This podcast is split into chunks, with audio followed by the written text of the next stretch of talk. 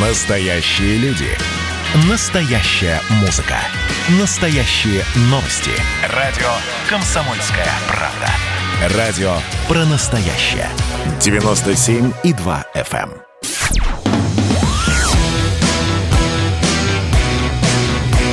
«Война и мир» с Романом Головановым. Программа, которая останавливает войны и добивается мира во всем мире. Ну, не знаю, как мы тут сейчас будем мира во всем мире добиваться, потому что творится что-то невообразимое. С вами на связи Роман Голованов. И у нас в гостях директор Центра изучения стран Ближнего Востока и Центральной Азии Семен Аркадьевич Богдасаров. Семен Аркадьевич, я вас приветствую. Благодарен, что пришли на программу.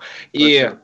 телеграм-канал Богдасаров, переходите, подписывайтесь, а также смотрите информационный СМЕРШ. Вот там вот огонь и война. Спасибо, Ми, Мира обычно не бывает. Семен Аркадьевич, у нас история такая. Э, Интерфакс передает, что Юлия Навальная улетела из России. Э, и супруга уезжает из, а, улетает из аэропорта в Домодедово. Никто не может объяснить, что происходит. Адвокаты ее молчат, э, не опровергают эту историю, ну, просто говорят, что ничего не знают. Мы что, видим, как включается режим Тихановская 2.0? Да, вне всякого сомнения. Ну, давайте честно, она будет здесь находиться, да? Но с чего вы решили, что, точнее, с чего кто-то решил, что она в состоянии что-то здесь делать, такие, скажем так, принести неприятности властям? Да нет, э, ну, женщина как женщина, да, там ничего особого нет. И ее лучше, конечно, вытащить за рубеж, и там уже непосредственно ей манипулировать, и она там будет отдельное заявление а-ля Тихановская, как, когда она делала весьма так сказать, э, неуклюже там, ну, хоть как-то делал. А здесь, а здесь она не считает ничего, здесь она не представляет собой никакого интереса. Господин Венедиктов в свое время пытался там уже заранее ее раскрутить, что она супруга чуть ли не э, кандидата номер один в президенты России. А так-то все понимают, что никто и звать ее никак. Поэтому тут все нормально. А как она будет действовать? Что мы можем увидеть? Как они могут ее разыграть как карту? Ну, они будут ее разыгрывать как карту, как Тихановская. Она будет делать отдельные заявления, ездить куда-то, выступать где-то, и этим подогревать антироссийские настроения, показывая, что вот она, в общем-то, такая, знаете ли, э, ну, жена великого оппозиционера, человек, который претендует чуть ли не стать главой огромного государства, ну и прочие бред нести. Потому что любой здравомыслящий политик прекрасно понимает, что ее используют как игрушку в руках спецслужб. Но какой из ее мужа, извините меня, глава государства? Да? 43, сколько ему лет мужу? 44. 44. Ментальность его послушал, пришел страшнейший ужас. 12-летнего ребенка, человека, не понимающего ничего, что происходит – как капризный ребенок, человек никогда нигде не служил, не работал, нет ни, ни, приличного образования, весьма сомнительное его образование в Рудене или еще где-то там, даже если он его кончал, да, заканчивал, знаете, да, значит, э, наконец, человек, не имеющий никакого опыта государственной работы, и, ну, это, знаете, это методика нынешних э, властей Запада, да, Точнее, вот кто-то где-то на уровне спецслужб подсказал, что надо брать никчемного человека, раскручивать, подтягивать его на то или иное руководящее место иное государство постсоветского пространства. И это очень удобно, потому что им можно будет манипулировать. Человек не имеет никакого, так что он будет себя представлять. Таким является на сегодняшний день Зеленский. Ну, Зеленский пришел через Порошенко. Да? Таким вот э, является госпожа Тихановская, да, там, тоже жена блогера, как это тоже блогер. Я, кстати, по поводу блогеров, я ничего не имею против, но самая большая профессия у нас сейчас журналист. Когда спрашивают, а журналист какого издания? Блогер. Что ты блогер? Ну, я тоже блогер сейчас объявлюсь. Я, мне стыдно, конечно, у меня, слава богу, прохождение солидное, так сказать. Да. Так, да. Но это несерьезно, да? Возьмите того же значит, Пашиняна. Ну, то же самое, но не блогер, но недалеко ушел от этого. Да? Человек, не имеющий ни опыта, ни государства строительства, ни а, значит, службы где-то. Да? Вот он подставил маленькую Армению. Капитально подставил. Я вам скажу так, зная историю Армении, за последние полтора тысячи лет, почему полтора тысячи лет, в истории Армении был такой символ предательства Васак Сюни, это было аж 451 году. С тех пор ни одной такой гадости ярко выраженной не было. Да? И вот этот чудик продал, предал и так далее Мне рассказывали, как он, он его жена, извините, даже неудобно говорить, а смеяться вообще глупо, конечно, э, значит, пыталась управлять э, армией обороны Карабаха из командного пункта, будучи пьяной. И пусть, когда я говорю, дамочка, может, удалитесь, она звонила своему мужу и говорила, уволил, он уволил трех генералов с боевым опытом, так сказать, да. Ну, как могла эта армия, я вообще удивляюсь, как сообщество не одержать. Вот это их контингент.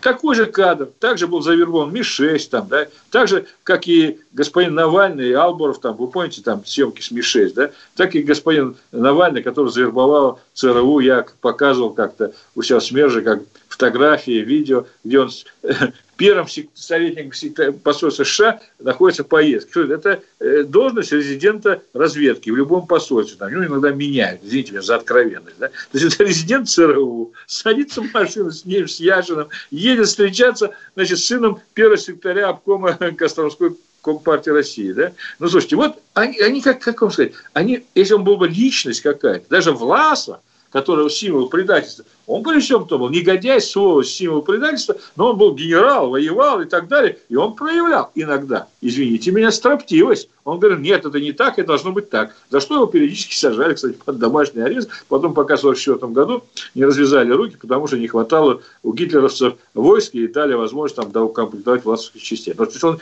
хоть что-то из себя представлял, как его окружение. Там были люди, там полный Георгий Ковалев был руководитель его сектариата, там, там много чего другого было. Да, там. То есть они хоть что, а это вообще, это, когда мы говорим власовцы, мы иногда оскорбляем власовцев. Власовцы сволочи, негодяи, правильно их повесили, но эти, в этой поросль, они хуже власовцев. Они никчемные дешевые твари их даже власовцами уже не хочет называть, они устраивают спецслужбу, любую спецслужбу. Что, задача перед любой спецслужбой, да? Найти человека наиболее управляемого. Вы понимаете, да? Если человек имеет какую-то биографию, какую-то судьбу, как что-то, он станет трудно управляем, он все равно где-то как-то будет пытаться делать свое, не всегда соответствующее э, планам спецслужб. А вот такой как Пашинян, Зеленский, Тихановская, э, Навальный и прочая шушера типа Волкова и Албурова, они очень легко управляют. Денежку дал, и он будет делать все, потому что он не знает, что, собственно, делать. И это выгодно. И если таких государств, как Украина, Армения, они потеряли очень много в результате прихода этих э, чмошников, да, то Россия вообще может все потерять. Почему? Россия, она более сложное государство, да? Ну, нельзя его сравнить с Арменией. Армения все-таки небольшое государство, в общем-то, понятно, да? А это огромное государство, многонациональное, многорелигиозное. Да, это плюс, что мы там все вместе и так далее. Но у нас в истории было, когда все это быстро, к сожалению, распадается. Да? И вот поэтому очень выгодно провести такого человека, потому что это будет достаточно управляемый хаос, после которого Россия или исчезнет вообще, причем будет обогрена кровью, как в результате гражданской войны и так далее. Или, или, или я не знаю, что будет произойдет, нечто еще более страшное, может быть, для всех окружающих. Но им это выгодно. Вот потому таких деятелей они продвигают на эти посты. Вот что будет с женой Юлия, да, кажется, ее звать там. Да, то, что да. больше я сказал. Но также можно обезьяну взять дрессированную, потому что не очень дрессированную. Сказать, ты будешь оппозицией. Ты можешь говорить? Не надо тебе говорить. Мы тебе будем подсказывать, строим механизм, и ты будешь, как будто ты говоришь. Но то же самое. Ну, ну то же самое. Ну, что с ней будет, Господи? О чем мы с вами говорим? О ком мы с вами говорим? О ничем. Нулях. Но почему эти нули у нас терпели? Ведь были эти ролики, 12-й год, когда договариваются, ну, с Ми-6, когда договариваются с британской разведкой, откровенно говоря, это все лежало у ФСБшников. Этому человеку дают убежать в Лондон, чтобы он оттуда сидел, проклинал нас, требовал санкций. Значит, я, ты, еще что ты, да, ты, Роман, не видел, как я демонстрировал ролик и фотографию, как астрономяне сидят в кафе. Резидент ЦРУ, Яшин, сын первого секретаря Ижицкий, это Э, как сказать, так что коммуняки там завязаны по уши. Мы... Давай сейчас мы скажем такое-то, скажем, что у Соловьева я не говорю, потому что, чтобы меня на санкции не вводили ага. частенько. А ты нас радио ведут на Комсомольской правде, ну ничего, в следующий раз встретимся, да? Значит, э, и там и так далее. Они сидят за одним столом. Представляешь, они в одной машине с Москвы к Кострому приехали, да? То есть, такой немыслимый вообще. То есть, резидент э, Центрального разведного управления взял Кодлу из, а там Волков, кстати, тоже был, да, Волкова, Навального Яшина, поехали, сыночек, значит, э, первого секретаря обкома партии, которого завербовали, судя по всему, когда он учился в Соединенных Штатах, и они там сидят в кафе. Ты где-нибудь такое видел, Наглус, нет? Что ты в 2012 году Алборов встречался с Ми-6? Да это там хоть как-то... А тут прямо откровенно сидят в кафе. О чем ты говоришь? Через 300 с лишним километров вместе в одной машине, ну там на двух машинах, поехали с дипломатическими номерами посольство США на машине. Роман, о чем ты говоришь? Поэтому я говорил, буду говорить, хватит мельданчить. Мы что, страну хотим потерять, как чуть не потеряли в 17 году, или как чуть не потеряли, потеряли в 91 году. А в 17 году мы ее вернули. Какой крови никто не забыл? Официально с 1918 по 23 год, во время гражданской войны, хотя гражданская война продолжалась позже, в моих родных краях, она продолжалась до начала 40-41-42 году. Последние отряды басмачества были разгромлены. Да? Я говорил, в Ферганской долине, в Средней Азии. Так вот, только по 18, по 23 год официальная цифра 13 миллионов убиенных. 13 миллионов, 3 миллиона беженцев. А как, по какой сценарий сейчас будут разыгрываться? По самому худшему. Почему? Да сейчас большая частная собственность есть. Дележка начнется, Роман, ты понимаешь? В 91, 91 году не было дележки. И то погибло, по моим данным, 250-300 тысяч людей до сих пор гибнут на Донбассе и на Южном Кавказе. Да? Потеряли огром... Я не говорю об огромных территориях, а огромном военно-промышленном комплексе, о разгроме армии своими же руками. Это, ну, третий раз будет еще хуже. Вот третий раз окончательно решен вопрос по России. Ее вот так перечеркнут. Да? Это позорище произойдет на наши глаза. То давайте играть там. А что там Юля сказала? А что там Волков сказал? Да мне наплевать, что они сказали. Надо что делать. Надо. Семен Аркадьевич, а вот что делать? Давайте расскажем сразу же после паузы. Семен Давай. Богдасаров, Роман Голованов, телеграм-канал Богдасаров и Голованов. Переходите, подписывайтесь, потому что тут творится какой-то ужас. Если молчать, если не разбираться, то может произойти все самое страшное. Вернемся мы к вам сразу же после паузы. Поехали, ребят! Во всем и всегда быть первым, склонность к тому, чтобы всех всегда и во всем переплюнуть. Если мы что-то делаем, то это должно быть лучшим в мире.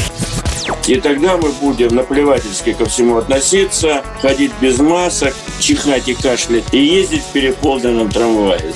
Завтра эту концепцию будут презентовать. Вау, круто! Предчувствие перемен. На радио «Комсомольская правда».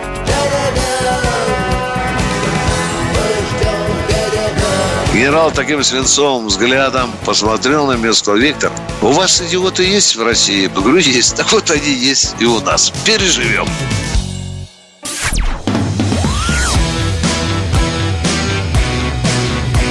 «Война и мир» с Романом Головановым. Программа, которая останавливает войны и добивается мира во всем мире. Роман Голованов, Семен Аркадьевич Богдасаров. Продолжаем разговор. Семен Аркадьевич, ну что делать, чтобы страну не потерять? Да, страну не потерять, занять принципиальную позицию. На вещи называть своими именами. Человек явно завербован. Если я сейчас не технически получится, может быть, вам да, сбросит как-то его бояж с резидентом ЦРУ в Кострому, с Яшным, с Волковым, который ныне убежал в Израиль. Как-то, как-то он убежал неожиданно, да? Угу. Ну, он тоже бежал-то как? Сначала в Германию, там он сидел, оттуда координировал все, Рома, все стримы. Вот после этой поездки в Кострому надо было арестовать. Ты еще не понимаешь? Понимаю. Пошел У меня вопрос, почему этого не сделали? Вот я сейчас... Где предатели? Сейчас мы сейчас придем к предателям. Да. Значит, э, смотри.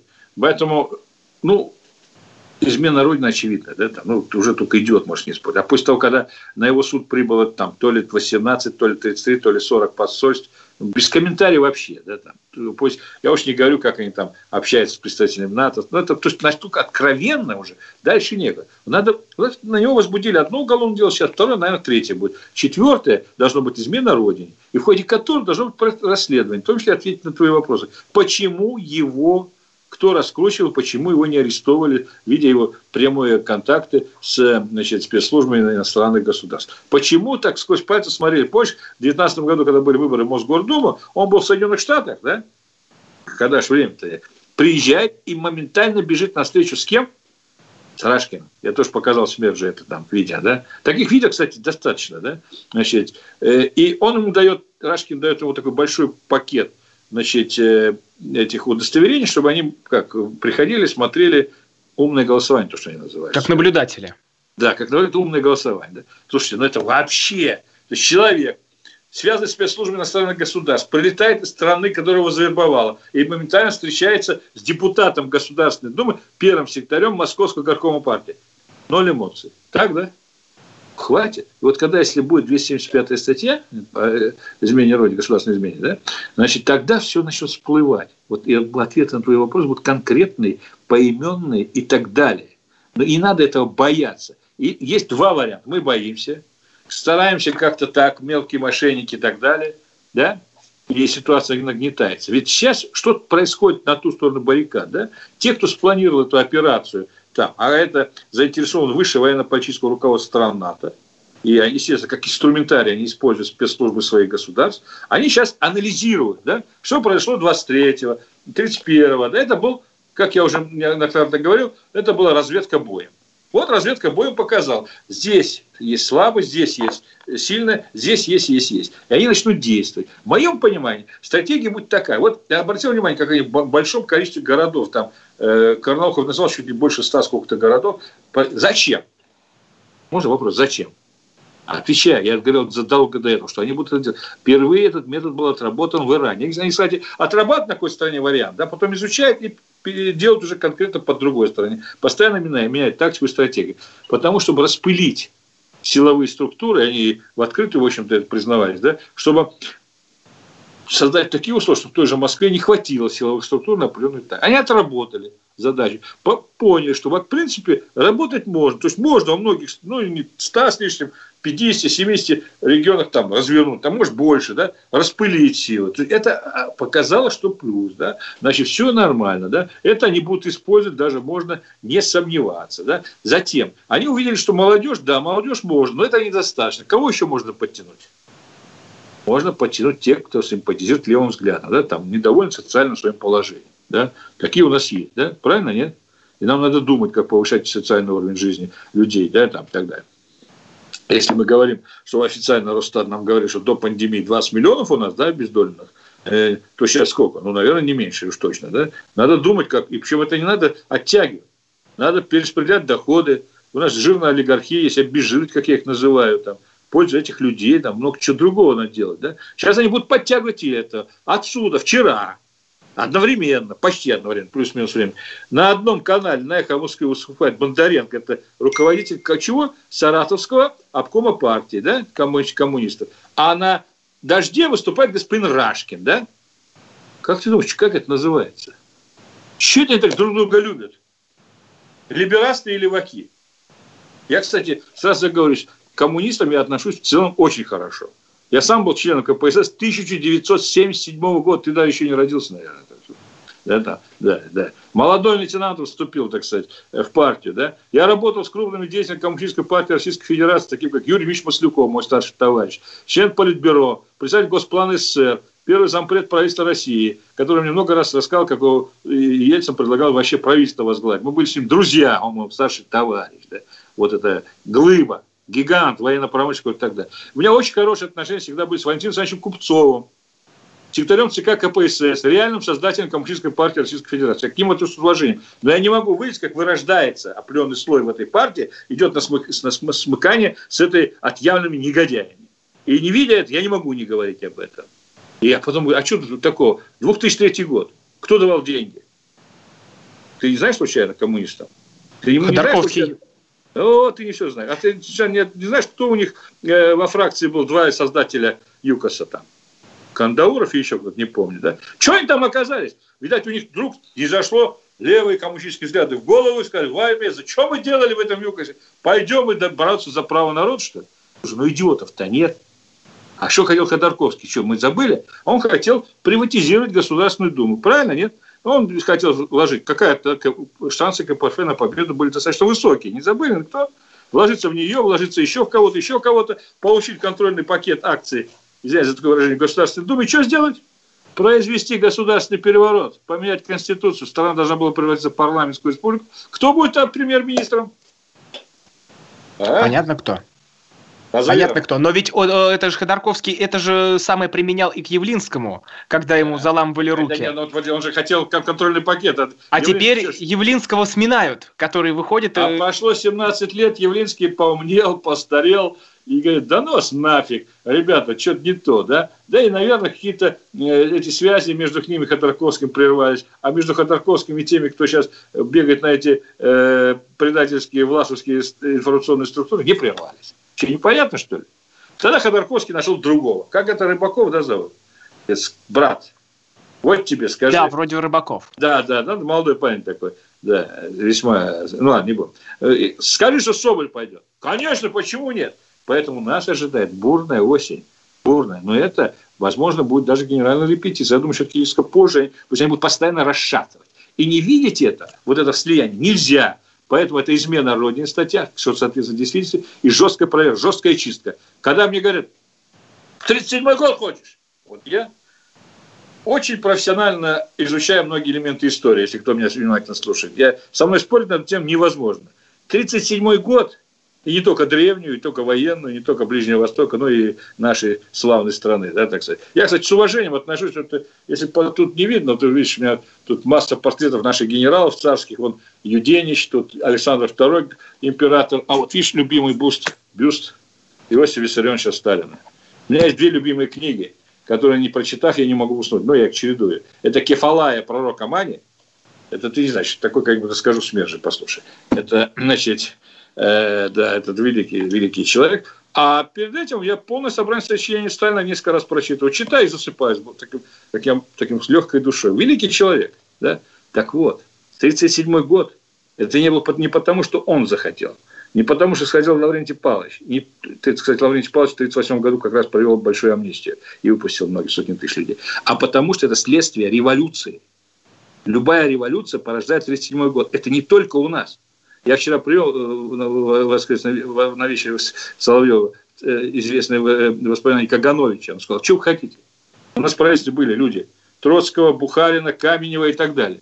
Надо было ощущаться. Борьба. Любая революция после себя начинается борьба внутри себя. Также было во время Великой Французской революции. Гильотину никто не забыл, кто придумал и с чем. И во время Иранской исламской революции, я очень хорошо знаю. То же самое было. Сначала убивали всех, кто был против, и даже убивали тех, кто в свое время, благодаря кому имам Хомини остался живой. Был такой Хасан Покрован. Его повесили. Фердауз был ближайший советник Шах, который убеждал не трогать Хамини. Его до смерти забили в тюрьме а потом начали убивать друг друга. Вот это последствия любой революции, заключение там бархатная революция, одной из той там Чехословакии, там понятно, это чехи они вообще воевать не любят, и, ну, это не всем такое дано. Вот, что такое 37 год. 37 год. Не хотим, чтобы был 37 год. Вот сейчас надо зародыши подавить. Если будет революция, кровавая, страшная гражданская, она неизбежна, распад страны неизбежен, и на том участке, где они закрепятся, будет 37 год. Поэтому надо думать, хотим избежать всего этого. Сейчас надо это сделать. Чистку сделать в информационной сфере, в образовательной сфере. Потому что черт знает, что у нас в образовательной сфере творится. И послушаешь, ужас приходишь, волосы дымом стоят. Они послушают, Быков преподаватель, Дмитрий Быков, в школу ходит. Хвастается, что а, своих коллег. Он только что в школу ходит. Он, оказывается, ходит в академию при президенте. И там вместе Шульман преподает. Будущих наших руководителей. Как тебе это нравится, Роман? Я не говорю с высшей школы экономики. Это что такое? Когда из высшей школы экономики несколько преподавателей увольняли, один из них, что сказал? Ну и что? Я достаточное количество, это было почти полгода, больше назад, может, год, э, воспитал протестный материал. Оказывается, главной задачей протестный материал против власти, против главы государства, против президента. Семен Аркадьевич, а вот к чему все это приводит? Давайте после новостей с вами обсудим, потому что в пятницу 12 числа состоится еще один суд по, по делу об оскорблении ветерана. Что там происходит, как на все это реагируете, почему какие-то малолетние сопляки плюют на дедов, которые с ними не согласны? Не мочатся на своего родного деда. Да. Семен Богдасаров, Роман Голованов. «Война и мир» с Романом Головановым. Ну что, это хроники Цыпкина на радио «Комсомольская правда».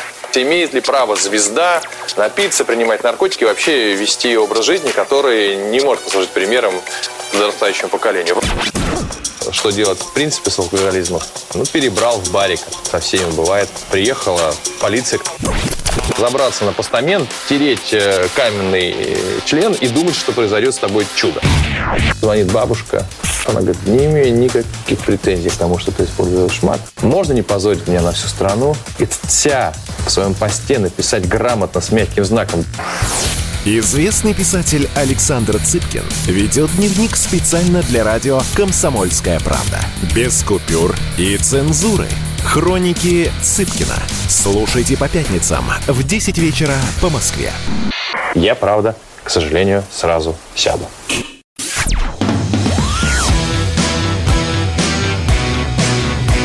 «Война и мир» с Романом Головановым. Программа, которая останавливает войны и добивается мира во всем мире. Ну вот сейчас начинается настоящий информационный СМЕРШ. Семен Багдасаров с нами на связи, я Роман Голованов. Семен а что вообще случилось?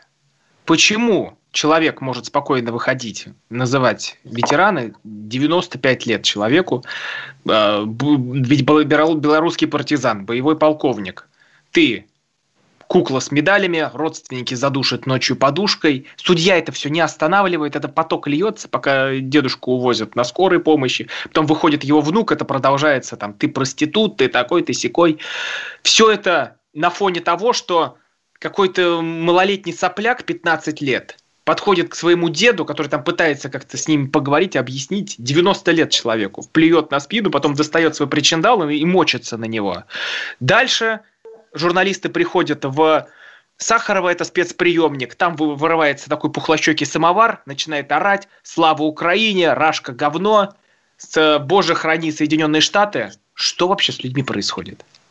Не с людьми, а с нами происходит. Вседозволенность этого, к этому чмошнику породила это. Помните, как он признавался? Я думал, ко мне там, как всегда, вот поступать.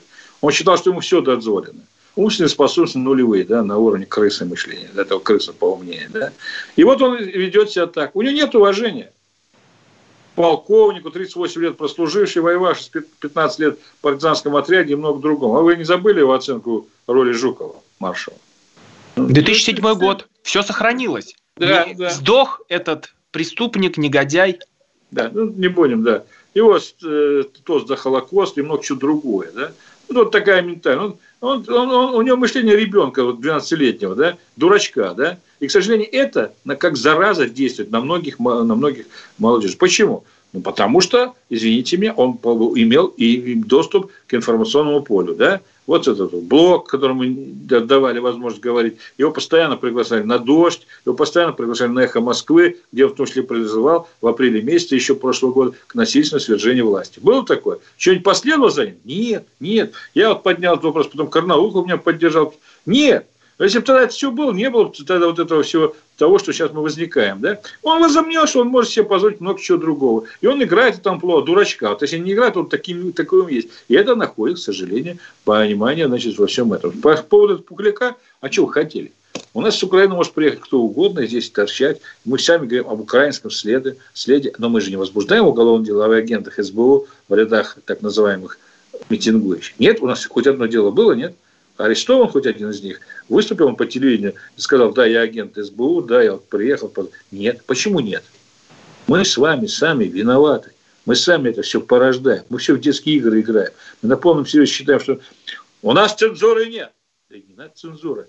Никто не позволит, позволял призывать носить свержение власти. Власть может быть хорошая, может плохая, ее надо менять эволюционным путем, но не революционным и не призывать носить свержение власти. Мы на это смотрим сквозь пальцы. Господин Венедиктов с эхо Москвы, когда тут, помните, прошло информацию, что Генпрокуратура хочет там что-то проверить на лицензию, мы никогда не допускаем. В течение двух минут мы с Карнаухом нашли четыре факта насильственного призыва к свержению власти. В том числе вот это господина, точнее, чмошника Навального, который призывал и что? Нормально. Кто-нибудь сделал как предупреждение этой радиостанции? А она, кстати, как ни парадоксально, почти государственная, да? потому что 66-60% принадлежит Газпром Медиа. Вот отсюда роман, и все рождается, все дозволенность. Бардак рождается, извините, за откровенность. Да? Значит, и мы все считаем, что это такие шуточки, да? против нас ведется конкретная война. Когда господин Помпео, господин Жанулан в открытую говорят, что мы будем воевать, но другими способами. Они говорят, что ну, если начнется война, там, э, ядерная еще какая-то, но они тоже погибнут. Зачем? Надо воевать, с, работать с молодежью региона. Говорила госпожа Нова, писал в известной статье. Я Попел говорил, говорю, один миллиард долларов, да, не тратить на это. Миллиардик, это куда пошел? Все этому чмошнику? Нет, наверное, еще куда-то. А можно узнать, куда? Вот для этого надо и делать то, что я говорю. Если не сделаем, мы потеряем страну. Но у нас э, может повториться Украина, Белоруссия, или до этого не доведут? У нас умные люди все-таки. Не, Роман, ты очень оптимист хороший. У нас хуже может быть. Я еще раз напомню, у нас может быть распад страны, гражданская война. У нас огромная страна, очень сложная страна. Да? Я как бы смотрел своими глазами, как происходил распад СССР. Многие руководители союзных республик тогдашних, да, были так верны Москве, но как только почувствовали, что Москва слабеет, что было происходило? Сразу задницу закрутили в другую сторону. Мы большая страна. У нас будет намного хуже, чем в Беларуси. Ну, Беларусь, слава богу, Лукашенко пока стоял, пока, и чем на Украине. Хуже. И они это знают. Они будут прилагать все свои усилия для уничтожения нашей страны. Это война. Война без права там, ничьи, там, скажем так. Поэтому мы должны выиграть. А то, что выиграть, может консолидироваться – жестко стать и не бояться, бояться работы спецслужб, бояться правоохранительных органов. Они даже жестко и конкретно работать. А не смотреть сквозь пальцы, как, потому что кто-то кому-то не хватает то ли политической воли, то ли еще что-то. Ну вот сейчас новость, которая висит во всех топах. Украина предложила НАТО начать воздушные операции возле Крыма. А, это заявление сделал министр инфраструктуры Украины Владислав э, Криклий. Мы предлагаем использовать эту часть воздушного пространства для воздушных операций НАТО по транспортировке войск, оборудования, грузов и тому подобного. Надеемся на поддержку НАТО в мониторинге воздушной ситуации вдоль границы с Россией, говорит спецслужба э, этого человека со встречи с заместителем генерального секретаря НАТО по вопросам оборонной политики и планирования. Смеркач, это просто шумиха или же чем-то реально может обойтись? Это провокация провокация и будут смотреть, как на все это среагировать. Потому что ну, что такое? натовский самолет без разрешения нас будет лететь через территорию Российской Федерации. Понятно, что надо сбить, да? Я вообще считаю, что мы сейчас вот увлеклись, как бы, и понятно, почему внутренней проблематикой, но мы не смотрим внимательно, что происходит у нас, в том числе, на этом направлении. Да? Я считаю, там происходят очень серьезные события. Когда господин вновь назначенный руководитель Госдепа США призывает создать некий черноморский такой блок из Украины – Грузии и Молдовы, почему Молдова, я не знаю, там Черного моря, насколько я знаю, не было, служил в Анденском округе, много почему, там нет Черного моря, да? значит, да, и при доминаже еще присоединить к ним Турцию, это очень серьезно, потому что это называется полное доминирование на Черном море при наличии большого флота Турции, да, мы спокойно смотрим, как, вот когда было 23 января у нас здесь событие, что было на Донбассе? Было обострение – впервые был использован э, значит, беспилотник «Байрактар», известный по войне на Южном Кавказе, нанесение ударов, там погиб военнослужащий ДНР. Помнишь, да? Так вот, сейчас они закупают 48 штук, закупает Украина этих байрактаров. Значит, э, мало того, значит, сейчас Украина участвует в совместной разработке служб нового беспилотника, называется Акинджи. Да, это, это Акинджи, у него потолок полета на порядок выше, почти два раза. У него, значит, грузовая бомбовая нагрузка два раза больше. Он не 12 часов может в воздухе находиться, а 24 часа. Он, это совместное будет. С Украиной двигатель, мотор Сича будет. Так, между прочим, да? Мало того, сейчас турки будут поставлять флоту украинскому морской вариант Байрактара. Для чего? Ты не знаешь случайно? Кто вероятный противник? Да? Так что все намного серьезнее. И сюрпризы будут у нас. Нам будут сейчас наращивать на нас давление в плане санкций, экономического давления, в плане давления на постсоветском пространстве, в первую очередь на украинском направлении, и одновременно дестабилизировать ситуацию внутри Российской Федерации. Вот что нас ждет. верно, вы, верно вы сказали. Мы сейчас занимаемся внутренними делами. Вот Навальный сейчас это все новости, все сводки. А на что на внешних рубежах еще нужно обратить внимание? Где нас могут подковырнуть? Там Северный поток-2, но это же тоже опять связано все с Навальным. Знаешь, когда говорят, Северный поток-2 связан с Навальным, а Германии нужен газ дешевый? Обязательно. Ты думаешь, для прагматичных немцев Навального важнее? Им разве не нужен? Да, там есть разные политики, которые под американский дудку платят, другие нет. Поэтому вам нужен этот газ? Нужен. Давайте, вперед. И, наконец, знаешь, что сделали иранцы, когда американцы начали после исламской революции вводить санкции и так далее. Они постоянно вводят, вводят, уже сколько уже лет прошло. Да. На больше лет, чем тебе, там же вводят санкции. Что сделали иранцы? Они сделали очень просто. Они взяли и начали газифицировать все свои регионы в стране. Все свои регионы. То есть газ начали поставлять до последнего селения. Да? Почему? Ну, во-первых, это повышает значит, комфорт собственных жителей, да, граждан. Да. Значит, а наконец они значит, э, получают стабильный доход, то, что свои, свои граждане платят, ты понимаешь, да, это не украинские там поставки, я не знаю, какие-то, да. В-третьих, значит, э, в-третьих, они, в общем-то, этим развивали свою экономику вообще, да, потому что предприятия расположены и так далее. Может, нам тоже пока заниматься и, значит, Северным потоком 2 святое дело, да, и одновременно все-таки значительную часть развития газового газового рынка, значит, обратить внимание на внутренние поставки. Ведь у нас многие, многие регионы не газифицированы, ты знаешь это, да, и все знаем мы. Может, этим заняться? Ну, а немцы, ну, надо им газ, но пусть тогда они там пробивают это. Все, чем мы будем, каждый раз уговаривать их? Давайте поставим дешевый газ, а вам не надо дорогой катарский газ, дорогой американский газ или еще какой-то газ. Семеркач Багдасаров у нас в эфире, телеграм-канал Багдасаров. Я Роман Голованов, телеграм-канал Голованов. И вот мы в следующей части поговорим про такую историю. Это запрет российских телеканалов, которые предлагает вести Дмитрий Гордон. Ну а вы пишите нам свои вопросы в WhatsApp и Viber. Мы тоже на них обращаем внимание. Смотрим, читаем, реагируем. И в YouTube нас тоже можно смотреть и там оставить вопросы. Вернемся после паузы, все расскажем, расставим по своим местам. Голованов, Богдасаров. Просыпайтесь, вставайте, люди православные! В эфире радио «Комсомольская правда». Я Сергей Мордан. Прогноз на 21 год вас не порадовал, я надеюсь. Конвойные в белых тулупах, лающие овчарки, прожектора шарят по белой пустыне. Давайте уже вот по-нашему, по-русски скажем. По Врагам и изменникам Родины нет и не будет пощады. Руки спине... прочь от Егоды. А. У него нашли огромный дилдо в шкафу. А вообще он отмазывал заключенных и пил с ними коньяк. Каждое утро в 8 часов по Москве публицист Сергей Мардан заряжает адреналином на весь день. Мне кажется, это прекрасно.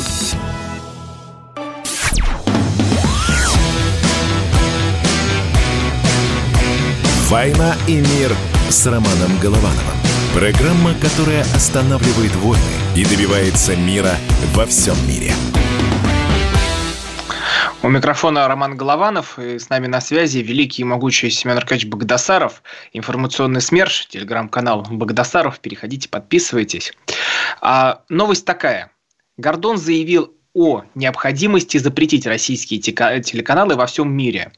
Он это сделал в программе ну, это просто возмущение, Семен Аркадьевич. Программа называется «Час Голованова», но это какой-то неправильный Голованов там сидит э, на Украине. Поэтому мы не принимаем это заявление. Он говорит, Гордон, что во время поездок по разным странам заметил, Первый канал НТВ «Россия-1» можно без проблем смотреть. И люди, которые в свое время уехали из СССР или России за границу, продолжают смотреть эти каналы и формировать свое мнение под воздействием пропаганды. После просмотра этих программ носят футболки с Путиным на груди, говорит Гордон. До этого он поддержал закрытие трех э, оппозиционных каналов на Украине. Это ИЗИК и 112 канал. И Тут тоже вопрос к Зеленскому. Человек приходит на том, что я сделаю иначе, не как Порошенко.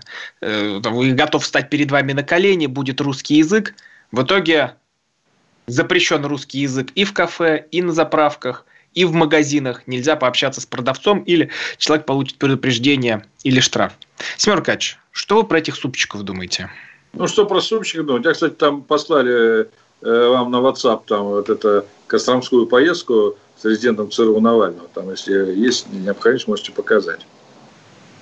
Что я думаю? Ну, слушайте, ну, это бред сивой кобылы. Сейчас он призывает. Тут такой Гордон, чтобы призывать весь мир отключиться. Я часто бываю в многих арабских странах, и почти во всех отелях показывают Russian Today, Today, да, госпожа Симонян, да, и все эти каналы, Россия-1, как правильно смотрят, да, пожалуйста, на русском языке показывают и смотрят большое количество не только наших граждан, граждан других государств СНГ, вообще кто знает русский язык. Это нормально. Гордон это мошка какая-то, ну, призвал он, слушайте, агент СБУ, ну, что опять, ну, что мы придаем человеку столь большое внимание? Ну, друг Венедиктова, там еще один, который постоянно мне дает интервью. Ну, вот и все, это мошка какая-то.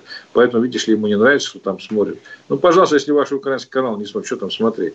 Вы, вон они там позакрывали сейчас все оппозиционные каналы. Считается нормально, да? А если мы завтра там закроем там дождь или эхо Москвы, вони будет столько, что дальше некуда. Да? Ну, возможно, этого и боятся хотя.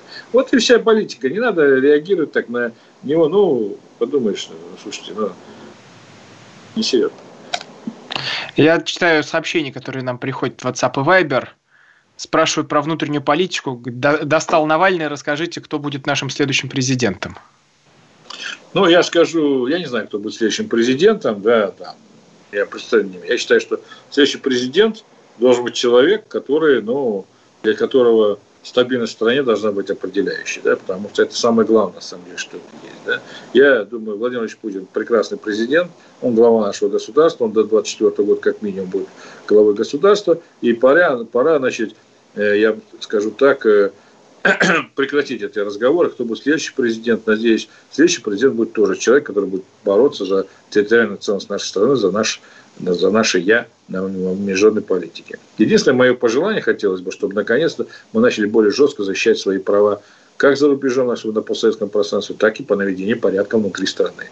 Вот к чему я честно скажу, как гражданин России, я хотел бы иметь, иметь, иметь, видеть именно такие изменения. Ну и, конечно, очень важно, чтобы у нас не было 20 миллионов обездоленных, да, побольше, как я сказал, и, а список Форбса был достаточно, извините, большим. Да. Вы знаете, как иранцы в свое время поступили против исламской революции по отношению э, богатств Шаха и его приближенных, там, которые сильно были богаты, и в то же время в стране были обездоленных. Они создали фонд обездоленных, куда эти предприятия вошли, это были собственность Шах, вошли значит, в эти предприятия, и эти предприятия работали, прибыль их шла на поддержку обездоленных. Да? Значит, вот ее, кстати, первым руководителем такого фонда был один из первых руководителей корпуса стражи исламской революции Рафик Дус, товарищ друг, я его знал, так что уже в этой ипостаси. Вот они работали под жестким контролем, эти денежки шли. Может быть, нам тоже некоторых олигархов немножко обезжирить, так, на всякий случай, процентов по 10, взять и создать такой фонд, чтобы поддерживать этих обездоленных. А это люди, которые живут ниже да, прожиточного минимума, как мы знаем. Да, так, а в Чечне, по-моему, такой фонд есть. По-моему, у Кадырова. Когда там бизнес платят э, и потом помогают обездоленным. Если есть, это очень правильный ход. Ой, отличный ход. Впервые это отработали иранцы, я знаю. Великолепный ход. Давайте сделаем по всей стране.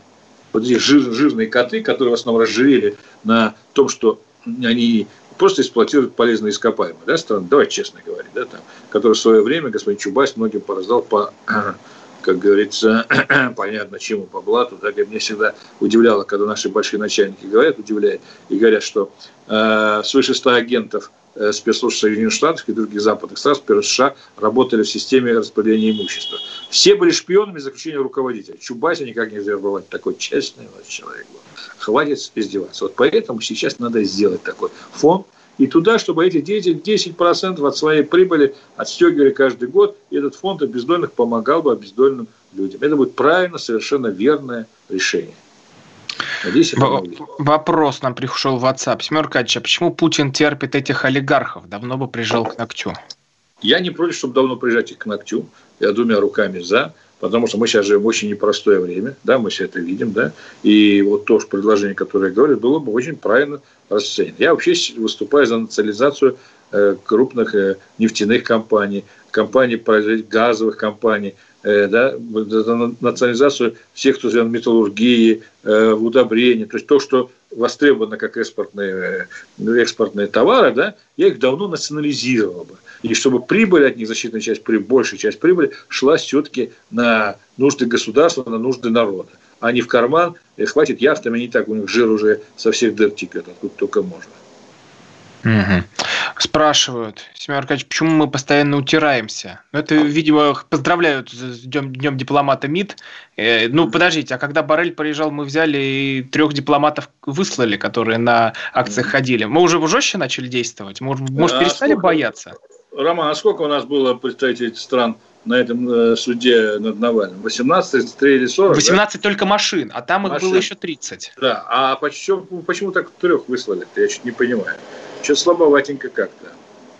А вы бы я выслали всех, кто в суд пришел? Слушай, значит, у меня, я не дипломат, да, хотя по жизни мне приходилось, значит, э, делать многие дипломати, дипломатические вещи, да, значит, значит, ну, меня прикомандировали к большим ООНовским начальникам. У нас минута остается, Смеркач. Да. Ну, я, э, слушай, я скажу так, решительно это действовать, жестко и конкретно.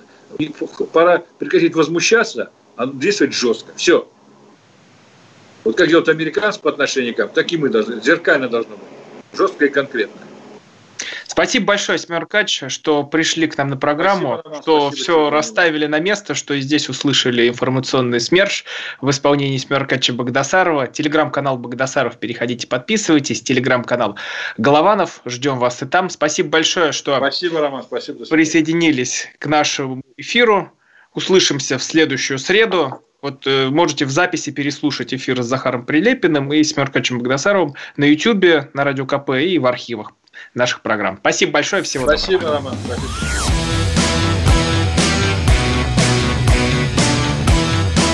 «Война и мир» с Романом Головановым.